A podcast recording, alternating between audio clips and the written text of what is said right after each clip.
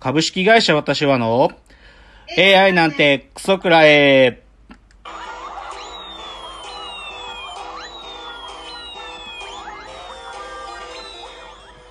群馬が生んだ怪談時、株式会社私は社長の竹之内です。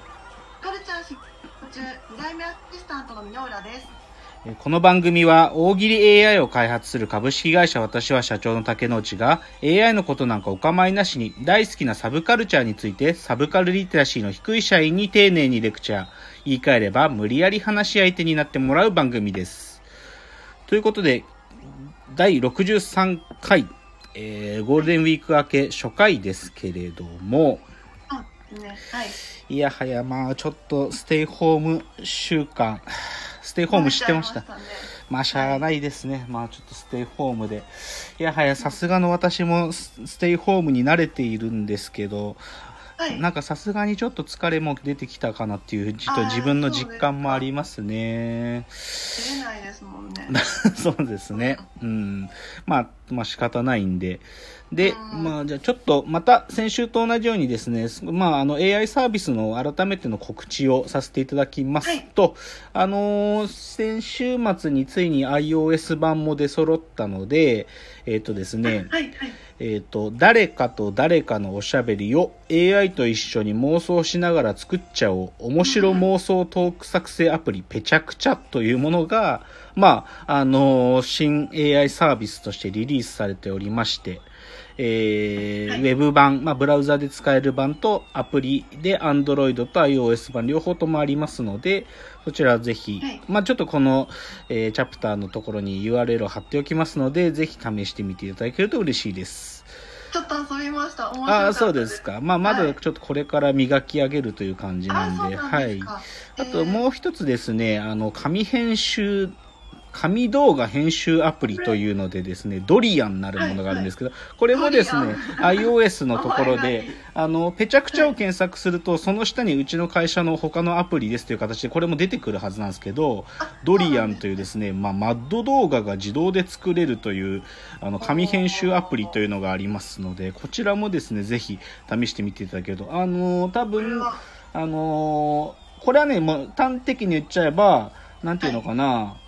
あの、面白動画をもう AI が勝手に作っちゃうよというアプリですね。だからユーザーの方が写真だとかをちょっとアップしてくれれば、それを素材に使った動画を作りますというアプリなので、え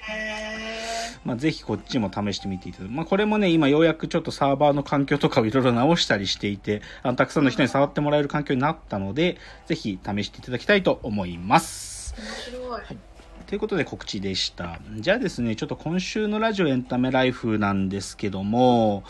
ちょっとね、今日は、なんていうのかな、あの、まあ、僕にとっての大事件だったんだっていうことで、ちょっとこの話題に触れないわけにはいかないというので、少し、ナインティナインさんのお話を します。で、はいえっとですね、まあ、あの、すごくわかりやすく言っちゃうと、先々週の岡村隆史さんのオールナイトニッポンで、まあ、岡村さんが少し、まあ、あの、問題がある発言っていうのをちょっとそのトークの中でちょっとだ出てしまって、で、それでまあ少しこう世の中的にまあ問題視されて、で、で、先週の木曜日に岡村さんが、まあ、ラジオの中でご自身の言葉で、あの、謝罪されたというか、あの、自分の非を認めて、で、そのラジオの中で、先週その、矢部さんがね、あの、はいまあ、冒頭は岡村さん一人で20分か30分ぐらい、こう、謝罪というか、ずっと、その反省の弁を述べてたところに、まあ、矢部さんが出ていらして、で、それで、まあ、や矢部さんが、まあ、言っちゃうと、矢部さんのお言葉で言うと、公開説教という形で、少し岡村さんの、こう、たしなめるというか、少しそれを話してたっていうのを、ちょっとこう、僕的にはいろいろ思うところがあったので、ちょっとそのことに触れたいと思うんです。はい。で、まあ、これね、あんまりこう、ちゃんと言ってなかったんだけど、僕、まあ、好きな芸人さんたくさんいるんですけど、あの、ええやっぱね、ナインティナインさん特別なんですよ、僕の中で。そうなん。やっぱり僕のね、なんていうか心の中のスターは、やっぱり彼らなんですね。まあ、本当に、なんていうのかな、僕がこう10代の頃に、こう、芸人なスターになっていくのを一緒にこう味わったというか、あそう、だから、いはい。いなんか、い言葉合ってるかわかんないけど、こう、お兄ちゃんみたいな。とかね、うん、なんか部、うそうなんだん、部活の先輩みたいなイメージ、まあ、そういう存在なんですよね。だからまあ、ラジオもずっと、こう、ナインティナインのお二人がやられてる時からずっと聞いているし、で、うん。まあでもまあそういうね、なんていうか僕のひいき目をちょっとさ、ピーして、ただ岡村さんのね、あの、言ってしまったご発言っていうのは、まあ、はいまあ彼の僕は長い長いファンだけれども、まあ見過ごしちゃいけないことを、まあ、口にしてしまったというのは、まあ、事実。だから、まあ、なんていうか、今、擁護をする方だとか、批判をされる方とかは、まあ、いろそれぞれの立場があるんだけど、ただまあはい僕はちょっとそのなんていうかそそこはニュートラルにっていうことでただどどっちかというと先週のラジオで矢部さんがねこう本当にナインティナインのオールナイトニッポンが矢部さんが辞められちゃった後初めて来てくれたんですよね。あのそうね岡村隆史の「オールナイトニッポン」なんていつ矢部さんがいつか来てくれるんじゃないかなってずっとリスナーは思ってたけど、まあ、ここで矢部さんが来てくれたと。うん、で、ただ、それはなんていうか、どちらかというと、こう、応援に来てくれたっていうよりかは、こう、なんていうか、たも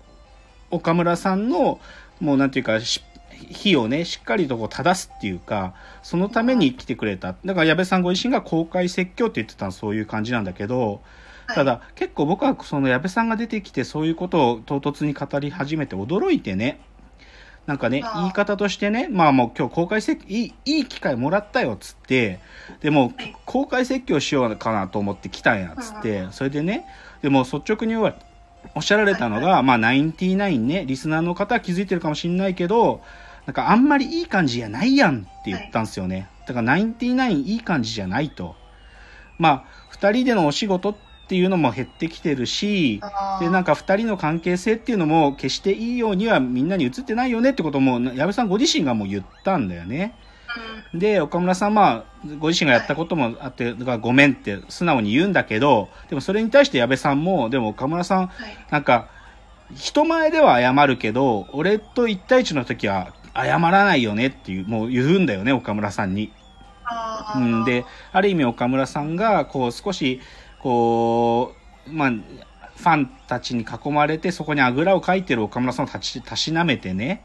だからなんか、こう、ナインティナインなんて、やっぱ大したことないやんって改めて言うんだよね。ナインティナインなんて、所詮こう、大阪のね、高校で、そこそこ面白かったやつと、そこそこ、なんていうか、モテたやつが今度はただのそんなコンビやんか、つって、大したことないやんって言って、でそういうことをまあおっしゃってた。で、あとね、あと一番やっぱり今回の矢部さんが岡村さんには